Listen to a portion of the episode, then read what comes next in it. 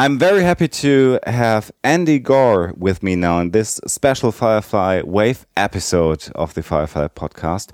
And you have to, well, you have to endure the English language because Andy is much more uh, safe or feels much more safe to speak English. So I have to do the interview in English, which is no problem. And I think you will really enjoy the interview.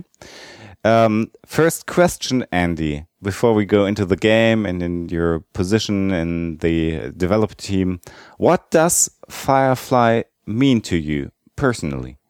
Well, first, before we get into that, I just want to respond to why I'm, I'm not doing this uh, interview in German. Okay. Uh, I, I know just enough German to get slapped in a bar in the Reeperbahn. So, okay. So everybody will be happier if I speak English uh, especially my PR manager. So, yeah, okay. Uh, so I'm sorry. the The question is, what drew me to Firefly? Yeah, what what does Firefly mean to you personally? The Firefly universe, the TV show. Oh my God, that's a big question. Um, I know. Well, a little bit of background. Um, I actually own a company called Quantum Mechanix uh, or QMX. Uh, we have been a loyal licensee of Firefly slash Serenity since 2005 when the company was formed. Um, for a very long time, we were the only people making products for Firefly fans. Uh, I'm a big brown coat for. In fact, actually, the reason why I got involved in this company uh, at the beginning was because I wanted to get the Serenity license and produce products for it. Okay. What Firefly means to me is it is to me the culmination of three things that I love in genre entertainment. Uh, it's about it's about family. It's about um, breaking the rules, and it's about always just you know the only thing standing between you and and destruction is your wits. And I don't think mm-hmm. any show ever did as good a job pulling those elements together um, as Firefly did. Okay. So you're a dedicated fan. How often have you seen the episodes of Firefly? Well, keep in mind now, I do product development for um, Firefly, so it, okay. it's not an entirely fair question. Probably about 800 times. okay, you're really dedicated to Well, Firefly. I mean, I understand that we do things like we actually have uh, part of the cool thing about working on the game is uh, we managed to convince Fox to go back into the original film of the series. Yes, you know, the studio keeps the film because that that show was shot on film. Uh, okay. Made a direct digital transfer for us, so we have these really, really, really super high res, super clean, uh, all the original Foley audio, everything else. Um, copies and so it's like it's like watching the series all over again watching those those copies um, but we spent a lot of time going and looking it's like okay there's the note that Mal took from the belly dancer in the bar, and uh, can we get a close up of that? What does that look like? And you know, so to say I've seen it 800 times, I've seen it 800 times piece by piece. In terms of actually sitting and watching it from beginning to end, that's I've probably done that 40 or 50 times. Okay, and 800 times frame by frame. Yeah, pretty much. Okay, so um, what what's you already said you're the head of quantum mechanix. Yep. Um, you're at the top of the development of the Firefly online game. Is that right? Yes, I'm the executive producer, which basically means I'm the guy who writes the checks. Okay. And you you're the guy that hires everything the the actors, the programmers, the graphics, all that and is, I, is your job. All that I also negotiated the studio rights to do the game. Um, so yeah, I'm I'm if the buck stops anywhere, it's here. Okay. How big is the team behind Firefly Online? Uh, well, it depends on what part of the development cycle. Right now, we have a very large team on it. Okay. The largest because we're getting fairly close to the first release. Um, but probably we have about 40, 50 people total. In in our feeling and the things we can see from the game with the videos and information from the Cortex app, which we'll be talking about a little bit later, could you give us some insight in the idea behind Firefly Online? What's the general idea of the game? It's an online game, okay, but what will be the the gaming dynamic? What what what will you do as a player in the game? Um, okay, so there there's a couple of ways to answer that question. Let me try to give you what I think will be the most valuable to your listeners. Um, are you a Fallout fan? Uh, yeah, I, I played Fallout. Yes, I'm talking about old school Fallout. I'm not talking about first person. I'm talking the about re the really old one. Yes, Yep. yes. I'm I'm Kinda- I'm just sounding very young. I'm very old. uh, so, you know, from a gameplay perspective, the game kind of has three modes that will feel familiar to people. Um, you know, there's a there's a flight sim, Okay. you know, where you fly around the verse, and that that to me feels a lot like Freelancer. Yeah. Okay. Uh, There is a uh, there is a there is a mode of uh, you know moving cargo and buying cargo and selling cargo and taking jobs and uh, doing you know investigating um, uh, derelicts and stuff like that. That part feels almost a little more like Masters of Orion to me. It's it's about the economics of the universe and getting you the resources you need to get a better ship, get a bigger crew, keep them happy, outfit your your your people and your ship, Yeah. things like that. Uh, but in terms of play, the majority of your time will be spent in what we call the encounter engine. Um, the encounter engine is a um, it's how do I explain this so that it's really it's a 3D um, uh, procedurally generated system. So, in other words, when you visit a planet, um, in order to have hundreds of towns and environments that you could uh, venture onto a planet, we use a fairly sophisticated procedural engine to generate those those uh, scenes. Obviously, Okay. there are scenes that we're handcrafting because you know uh, Jaynestown needs to look like Jaynestown uh, and things to that effect. But you know, and if you go onto Niska Skyplex, it needs to look like it did on the show. Um, but essentially, when you land on a planet, you can walk around, you can explore, you can go to the trading post, you can, you know, to to buy things that you need. You can go to the bar to try to hire people or get a job or just start a bar fight because it's you know Unification Day. Um, the minute you get into a combat situation, we go to a turn-based system that's somewhat reminiscent of three of uh, XCOM or Okay. uh, you know, it's more sophisticated than the third person uh, stuff that was done in Fallout. But to me, at some level, it sort of has that feel because it's sort of rough and tumble.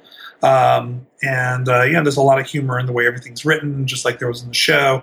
Uh, but, know, it's turn based combat. Um, you know, your crew's training is going to be important. Um, how they feel about their captain is going to be important in terms of their performance. And, of course, how they're outfitted will matter as well. Okay.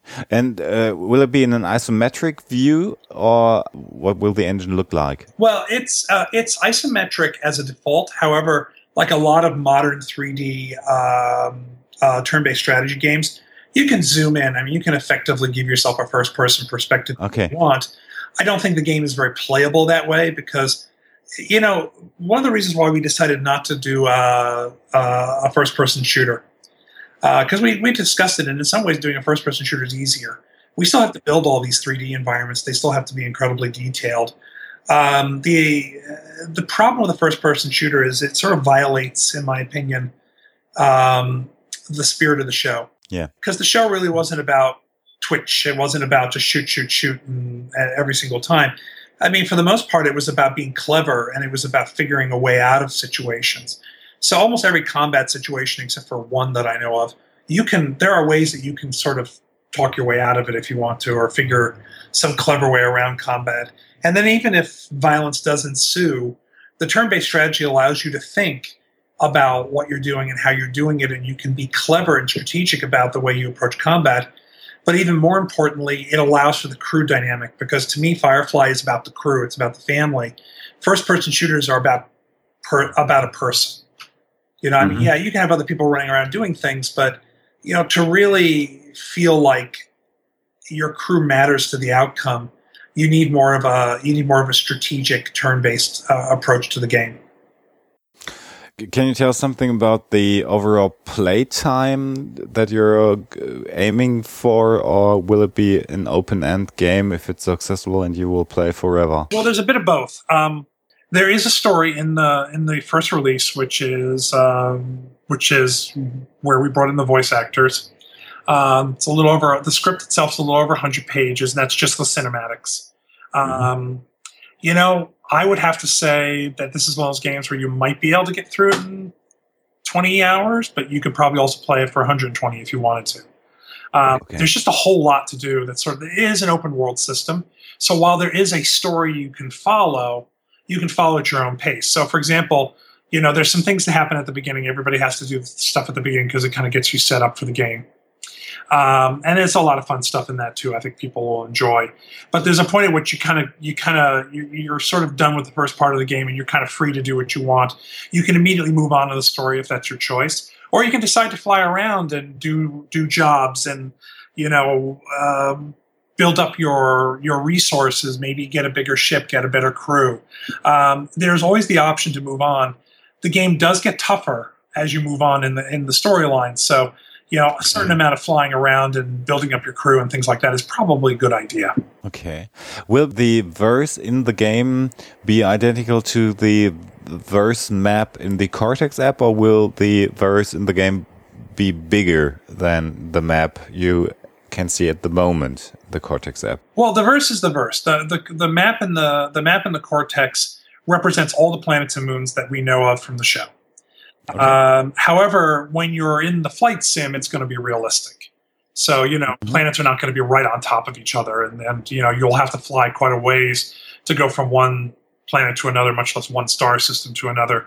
Uh, there will be a fast forward option because not everybody's going to want to dead stick it all over the, the verse because that would actually take a lot of time.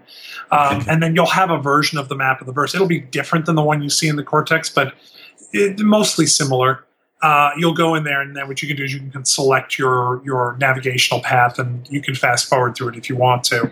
Uh, but however, fast forwarding doesn't get you out of random encounters, so those will still happen. So you will have fights in space as well. You can be boarded by pirates. You can be attacked by reavers. You can the alliance can try to indict your ship. So you better hope you have all legal cargo when that happens. I mean, you know, it's uh, yes, all those sort of things can and will happen. I think sounds, personally sounds great. Personally, for me, my favorite thing is the is being boarded, um, because that's you know that's when you go to the encounter map. Except the encounter map is your ship. Oh, you should okay. fight people, you know, fight off the borders. So, and you will be able to buy uh, a lot of ships in the game spaceships. It's interesting. Originally, we conceived it that it was, you know, it was like serial monogamy. You went from ship to ship. So, like, you had a little ship at the beginning, and then eventually you could save up enough money to get yourself a bigger ship and a bigger crew. And so you sell the old ship to help buy the new ship, and you can still do that. But in the early testing process, so many people told us that they actually want to have a collection of ships and they want to use them for different kinds of missions. We decided to add in a garage feature that's a little bit like GTA. Okay. So, for example, let's say you want to uh, hang on to all your ships, we give you that option. Now, you can only fly one ship at a time, but all you have to do is go back to the shipworks where you left the you know your last ship, and you can switch off if you want to. So you can collect them all. yes, you can absolutely, and you can uh, and you can upgrade them, which is a little like evolving. I never thought about it that way. Maybe we're just building Pokemon. Yeah. um, so how is Firefly Online different from the other games you developed so far? Uh, well, it's the most ambitious game we've done. Okay. Uh, most of our, we've principally been focused on mobile. This is our first desktop game. Uh, although actually the team we brought in has a ton of experience doing desktop. So, uh, you know, it's probably not accurate to say that our studio doesn't have experience doing this type of work because um, the people focused on the game are actually um, quite experienced in that area. Um, it's a big game. It's a big game. There's a lot in this game. Uh, and I mean, beyond just I mean, one of the reasons why I kind of hate describing the game is I always leave stuff out because it's impossible to describe all the things that you can do. Uh, for example, um, this is just a fun example because it's such a small thing, but I could see people losing hours on it. So when you get into a combat situation, assuming you win, of course, uh, you know, one of the things that you do is you go through the pockets of your defeated enemy, and okay. you can take their money and you can take their kit you know their equipment, their guns, and their their you know whatever else that you're interested in. I suppose I suppose we should allow you to steal their boots too. Um, when you get the when you get all their hardware back to your ship, one of the things you can do is you can decide to disassemble their weapons, and you can actually use the parts to build better weapons. So there's a whole ah. thing thing. If you have a gunsmithing skill, you can actually go in and swap parts out. There's a whole 3D simulator that lets you go in and kind of pop parts off one gun and pop them onto another. And ultimately, you can actually craft uh, you know, better weapons and better equipment for yourself. Um, so that's just one thing. Another thing you can do is, you know, there's a map. Of, there's a map of the interior of your ship, and it has the, it has the, you know, obviously the command deck, and it has the galley, and it has the engine room, and um, you know, the cargo bay, and of course your cabins. You can decorate it. You know, you can Yeah. get a rug for your for your for your cabin, or you know, um, you can up you can get a nice uh, leather pilot's chair for you know for the command deck, and you know, so there's all these things that you could do. I already own a flag I can use uh, on my ship. Oh yeah, you can totally you can totally hang the flag on on the wall one of the walls in your ship. What are your experiences with the fan base so far? Uh, well, first of all, I'll say browncoats are the best fans on earth. I mean, we you know at QMX we deal with a lot of different fan bases. You know, Star Trek, Star Wars, uh, DC. Um, you know, and I love the browncoats are the best fans. Um, You know, for a whole variety of reasons. Um, you know, they they love their show. Um, they will respect you if you respect the work, the material that you're doing.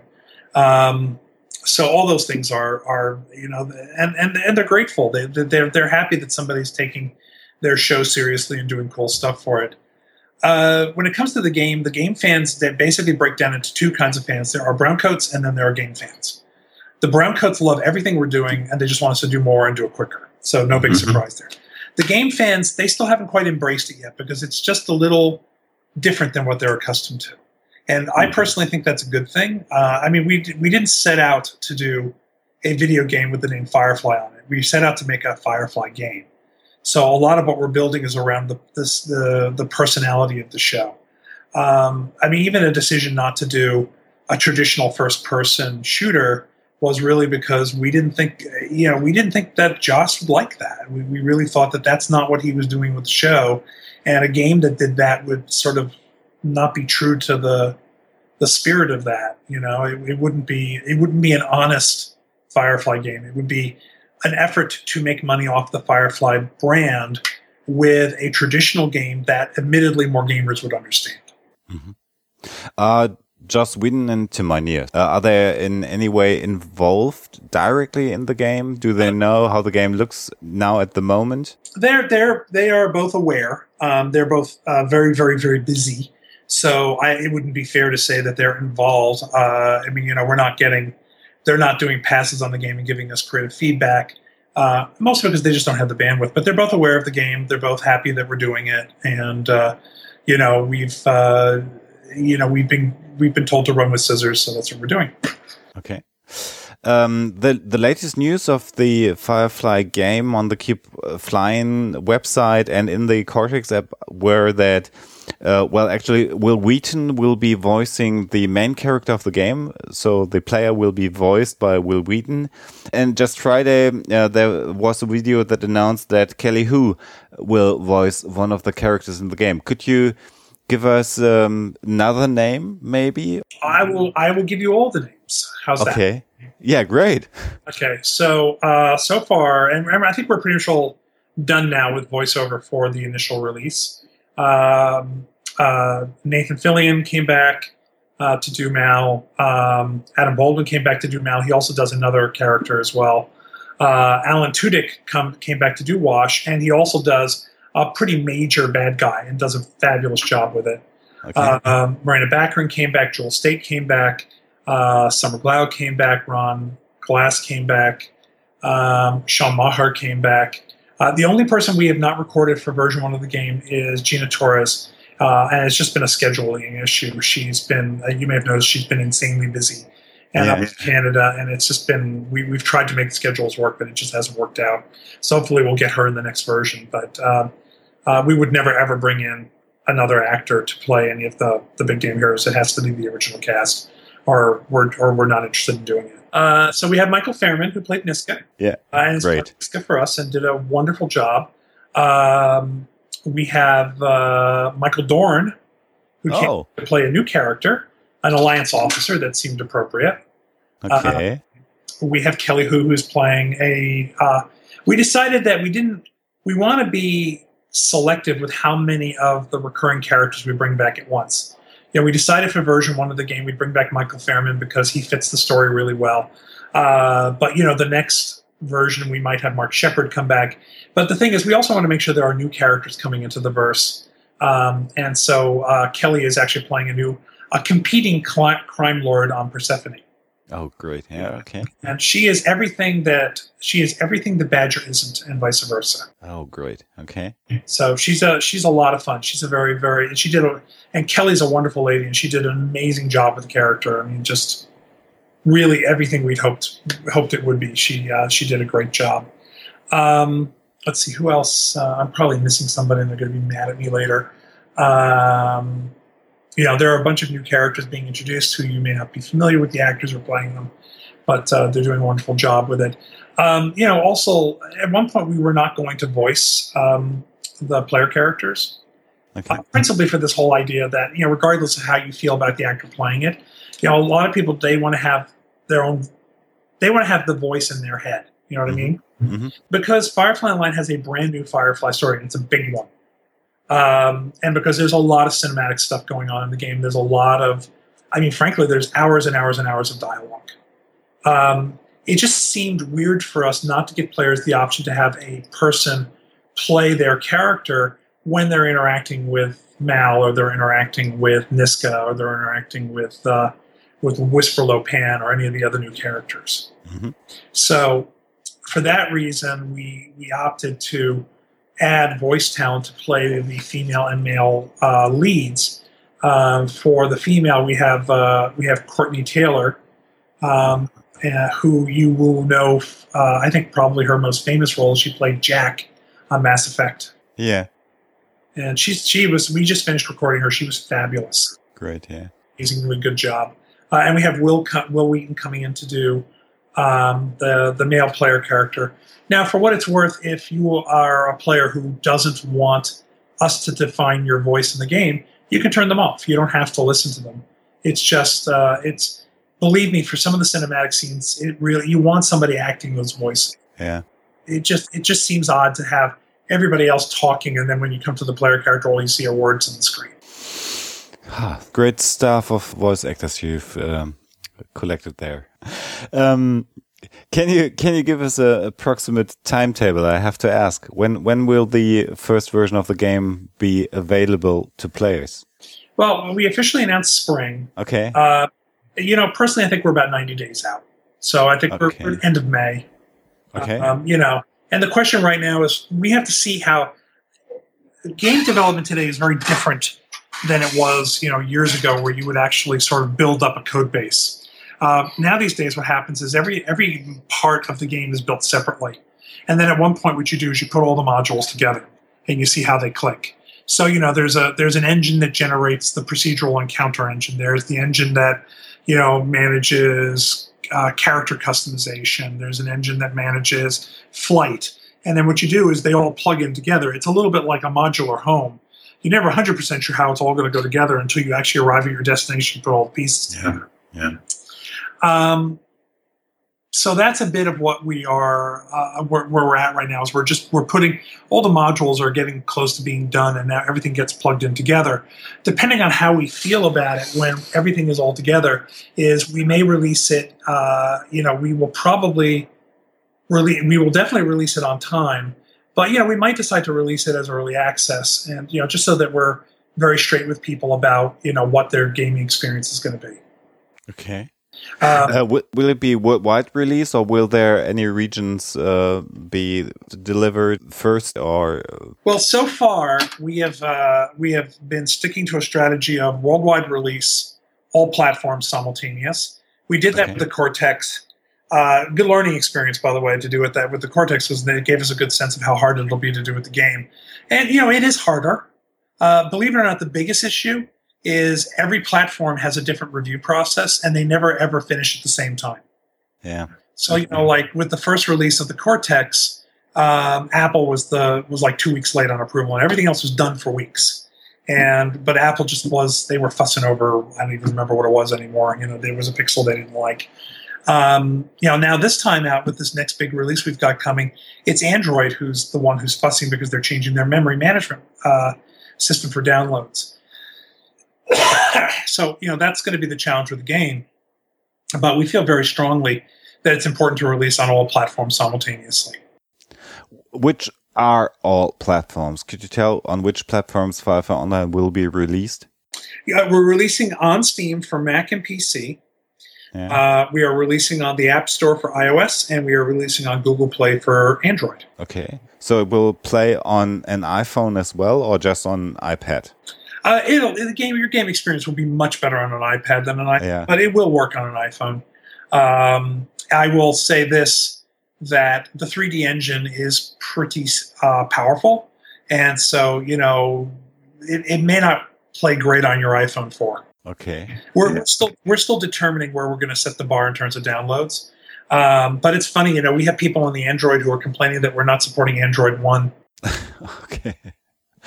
Uh, and will the versions be compatible? Will you be able to play uh, on the road with your iPad and come home and play on your desktop PC or Mac, and they will synchronize, or you have to choose one platform to play? absolutely they will be all platforms simultaneous that was one of our key initial architectural goals is we wanted people to play on their platform of choice whenever they wanted to and pick up exactly where they left off so you know if you're at the office and you're playing on your pc and you get home and you want to play on your ipad or your your nexus tablet uh, or you're sitting in the car and you're bored and you just want to check in on your captain with your iphone all those things should be possible and they are uh, one of the nice thing, one of the nice things about getting the Cortex out the door is it gave us a chance to really you know, one of the sort of the little secrets of the Cortex is that is actually the same database that the game runs on. So ah. it gives us the chance to, uh, you know, really make sure that database is rock solid for months before the game comes out. What kind of pricing model will the game have? Will it be a freemium game or will you have to pay for the game and then pay a monthly subscription fee? Uh, could you tell us something about that? Uh, the game is is uh, is a premium game, so you will it will be paid once play as much as you want. Okay. Um, we are considering on platforms that support it, possibly doing like a free launch weekend. You know, kind of like Steam lets you do this. Uh, we can make the game free for like two days, and then mm-hmm. at the end of it, you have to pay for it if you want to play it. So, so, so I still like the idea of getting as many people in the game as possible, but we promised the marketplace we would be a premium game and not do freemium. And, and, and honestly, the style of gaming that we have, freemium doesn't make sense for it anyway. Uh, okay. We would have to, ra- I mean, for the same reason we didn't want to do a first person shooter, because it didn't make sense in terms of the personality of the show, the storytelling. Uh, freemium wouldn't make sense for this kind of gameplay. Um, now there will be uh, DLC that we will offer. We already have a few modules in the works. Uh, those okay. will be additional charge, but those will be new stories, new you know new performances from the actors, things like that. So and you know and they'll be at reasonable prices, and you certainly don't need to download them. Uh, the Cortex will continue to have some light freemium uh, elements to it, but again, nothing that happens in the Cortex will give you a, will give you an advantage in gameplay. Uh, it will, yeah, it gives you bragging rights.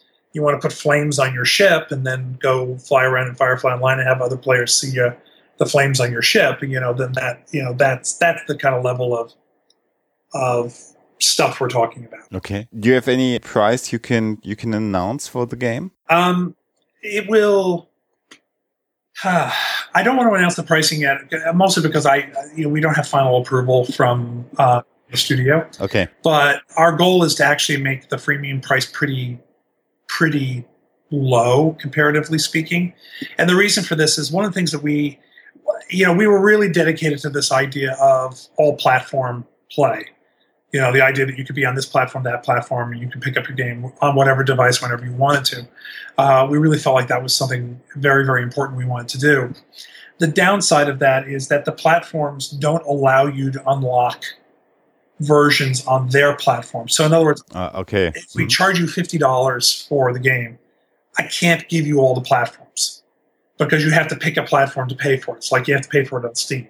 So if you pay fifty dollars on Steam, then you're still going to have to go buy it on iOS and Android and so forth, and that just didn't seem fair. So what we're going to do is we're going to dramatic we're going to come into market with a dramatically lower premium price. Um, with so that we understand the fact that people will want to buy on multiple platforms, and so they're not, you know, they're not paying us hundreds of dollars just because they want to play on their iPhone and on their PC. Sounds fair.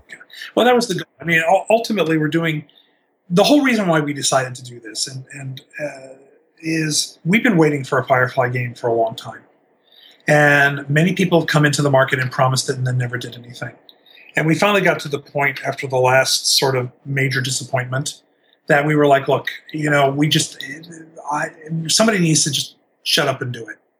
So that's what we, we decided that if we didn't do it, no one else would. And we're the largest, you know, QMX is the largest licensee of Firefly. You know, yeah. we have been, the fan base has been very good to us. And so this is kind of how we, we pay it forward. You know, this is, this ultimately we view this as our gift to all the brown coats who have supported QMX in our efforts all over all these years. Um, so it doesn't make sense for us to gouge people if that's our goal. Well, it sounds fair, and you have a very happy brown coat on the other side of the line at the moment. um, could you tell us? Uh, there was an announcement that there will be the second card pack for the Cortex app available around the the end of February. Uh, which is now kind of there. We're in March. When when will be the update for the uh, Cortex app available? Uh, okay, so here's what's going on with that, and, and you get to have the breaking news because I was planning on publishing this later today. Um, okay. So we had two. We have several versions. They're all worked on at the same time. Okay, and so there was originally the plan was to do a 2.02 and a 2.03 in fairly close succession uh, we were all set to release it at the end of last week. And then Android changed the memory management module uh, oh, okay. process for downloading. And we thought about releasing everything but Android, but then we figured all the Android people get really pissed, you know, because they couldn't get the version and everybody else would be doing it. And that didn't feel right to us. Um, so we've been working on fixing the memory module, uh, changing the way the memory downloads uh, into your into the Android device. Uh, and what we realized was that 2.03 was like going to end up being done a week after 2.02. Mm-hmm. And uh, there's a real issue in our business because we like to keep everybody, everybody, everybody be on the same version, and the versions are free. But the problem is people just don't download them, and there's still a lot of people out there, and we can kind of see what people are running on the da- database. And there are a lot of people out there that are still on version 2.0. Okay. And so what we decided to do was to combine 2.0, 2.02 and 2.03. So you're okay. going to get the Series 2 card packs. Also, we're up we're upgrading the card game a little bit. There's going to be some new features in there that we think you guys will like. But then we're also going to be adding on the the ship customizer, and so that's all going to come out one unified release in about two weeks. Oh, great! By the way, I'll give you a little tip. Uh, if you've been one of those people who's been selling your extra cards, yeah, you might want to stop. Yeah, well, actually, you know, I'm collecting the closed crates at the moment. W will it be possible to wait for the update and then open the crates yeah. and get the new cards? Yes, you can. Although, actually, what we're going to do is uh, originally we were going to you know shut down Series One with Series yeah. Two, but we heard from a bunch of people who felt like, oh, but and I feel all this pressure to you know to do this and do that. And so what we're actually getting it was a, it took a little extra time to add this feature, but when you do your trade route or when you open a crate or when you even buy a card pack, we'll give you the option to buy against Series One or Series Two. Ah, uh, that's really fair. Well, again, we're not here to we're not here to pick people's pockets. We're here to create a fun experience. And you know, frankly, you guys are kind of in a way beta testing the game already. You just don't realize it. Uh, I'll tell you a funny thing: when you're in there flying a trade route, your ship, yeah. your ship shows up in the uh, free flight module in the in the in the alpha of the video game. Okay. Because again, you're all operating off the same database. So when you're popping around in the, on the map of the version, going from planet to planet, I can actually see your ship if I'm in the right place at the right time, flying around in the uh, in the free flight engine. Okay. How many people are flying around in the Cortex app at the moment? You have a number on that? Uh, a lot. Okay. uh, any given point of time, at any given point in time, there's tens of thousands of people in there. Okay sounds good. What will be the possibilities of uh, interact with other players in the game? If I'm understanding it right, it will be a single player game, but it will be an online game. So you will be able to interact with other players. Is that right? Yes, that is correct. Um, and uh, you'll be able to interact with them in a number of ways, uh, some of which we are still fine tuning right now. But uh, you know, we will give you the ability to you know, it's interesting. When we first announced the game, we told everybody you'd play captain. A lot of people were like, "Oh, I don't want to do that. I want to be an engineer, or I want to be, you know, the doctor, or something like that." And, and we we get that, but the reality is, at the end of the day, the captain's the one who makes the decisions. Mhm. And so, you know, I think captains would have a very, very hard time. You know, everybody everybody who gets a ship would have a very hard time getting enough other players to play crew to really fill out the ship complement you need to be successful. So that's the reason why in version one, the um, uh, you know, play everybody plays a captain and, and all crew members are NPCs. However, we understand that what people are looking for, and this is a key element of Fireflies, they want to build families. They want to build they, they want to build social connections. Uh-huh. So there will be a, the ability to friend, you know, to to actually build a list of captains that you're friend with, friends with, and this will open up a lot of possibilities in the game. I mean, it can be every, anywhere from asking for an assist to you know landing on a planet where uh, one of your friends has done the uh, has done the crappy town module, and when you walk through town, you'll see their statue in town, uh, Okay. you know, of their avatar um, you know, and things like that. And so there are some other elements of that that we're working on, but there will be uh, the ability to create real social connections in the game uh, between other captains who are playing that you know. And eventually, we may open up the possibility of creating uh, a ship where people play different crew members. That certainly we know that's something people want to do, and so I think that's on the long term plan. Um, beyond that, though, you will be able to get jobs from other players. Okay. Uh, so a player can decide that you know they really want a pile of uh, Hanencourt compensators, and so they're willing to pay you or trade with you to go get those for them. And so you'll see there those jobs appear on the job board. Um, one of the things that we may add to the Cortex down the road is an actual job creator that will allow players who are at a certain level to be able to actually create stories that other people can play in the game. Oh, great. Um, so that's another thing. And that's another way in which, again, the Cortex will be for the hardcore, you know, the hardcore, really dedicated players. Um, The other thing that can happen is that uh, through a variety of circumstances, you can end up fighting with another captain's crew. Okay. Now, it can be because you both are trying to salvage the same derelict, or it could be because you know you had a crew member who didn't like you and quit your crew, and they hired them and they brought on a revenge mission. Um, Okay. So there will be PvP. It will not be real time PvP because that's too hard to coordinate in a turn based game. So the computer will play the the crew of the other player, but still it means that you'll actually get a chance to you know test your crew against the crew of other players in the game. So there will be a variety of ways in which that can happen. Sounds terrific. Well, last question, Andy. You already mentioned for two or three times that this will be the first version of the game, Yes. 1.0 version of the game.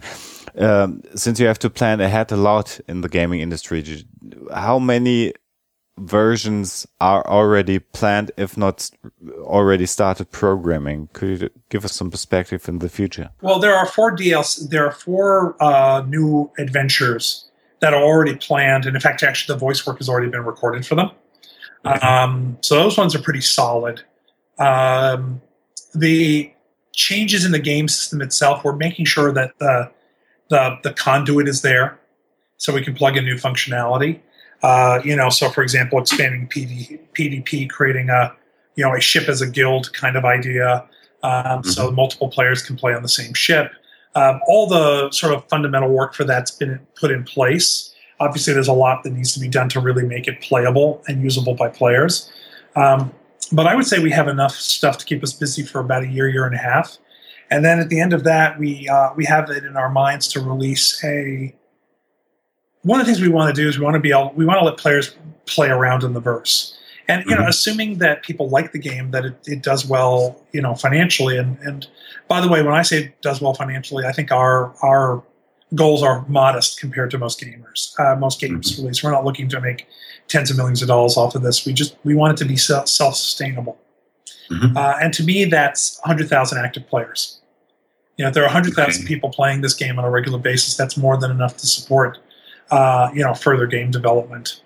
Um, the one of the things that we, we've been talking about a lot is we know in the universe of Firefly, there's no ship-to-ship combat, and that makes sense. You know, I mean, that's you know, you're in a time when you know the war's been lost, and there's this big federation-like um, you know alliance with all the all the power, and you know, and uh, you know, it's just like if you put a machine gun on your car, you'd probably get arrested. Um, you know, probably putting a big gun on your ship would get you arrested too. yeah. um, in the verse. However, there is a time when that wasn't true, and I think for the the down the road big release, the thing that we would do next after the the main game is released in terms of a big new thing, is I think we would add on a uh, Independence War module, Great. where you could go back and you could actually fight the war. Whoa. that sounds really, really interesting. Uh, well, we, we've already kind of figured out how to do it. Okay. It's ambitious. There's a lot of work involved. Um, so the best thing I can say is, you know, if you want to see that kind of stuff happen, you know, support the game. Uh, we will definitely do that. I think we're also looking at something in the nearer term where we might allow bounty hunt, uh, allow you to play a bounty a bounty hunter instead of a ship's captain. I think that would be the next big thing that we might add to the game. So there are a lot of plans for the future of Firefly Online, and um, you already gave some some end statements. But um, to for the end of the interview, uh, you have any message to all the German, specifically uh, brown coats out there? Uh, something you just want to say to them? Yes, I do get all your friends, get all your family, get everybody you know, and maybe even a few people you don't know to watch the show you know, uh, people, you know, efforts like ours are based on the the reason why a game exists for a show that was on the air 13 years ago and only lasted half a season is because of the fans, because of the passion of the fans, because they've been, you know, fans have been great about making new fans. And so, if you want to help us, the best way you can do that is help Firefly. You know, help make more Firefly fans in Germany. Um, you know, I mean, it's a wonderful show. You're doing them a favor. And that would be my message. That's the reason why we're creating the game. We're creating the game so that there's a platform for telling new Firefly stories. All the actors have said that they are they enjoyed doing this, that they would be thrilled to come back and do it again. Um, and you know, this may be at least until you know at such a point that Joss can come back and do more stories. This may be one of our platforms for telling more Firefly stories and getting to hear the actors play play those parts again. And the best way you can support that is by making more Firefly fans. Andy, thanks a lot for your time uh, for doing this interview for the Firefly uh, podcast here in Germany. And uh, I wish you all the best for the game. Good luck. And uh, we all hope here on our side that you will get the 100,000 players, that the game will be sustained and sustained a long, long time, and that we can play the Independence War in Firefly Online. Andy, thank you. Thank you so much, Alex.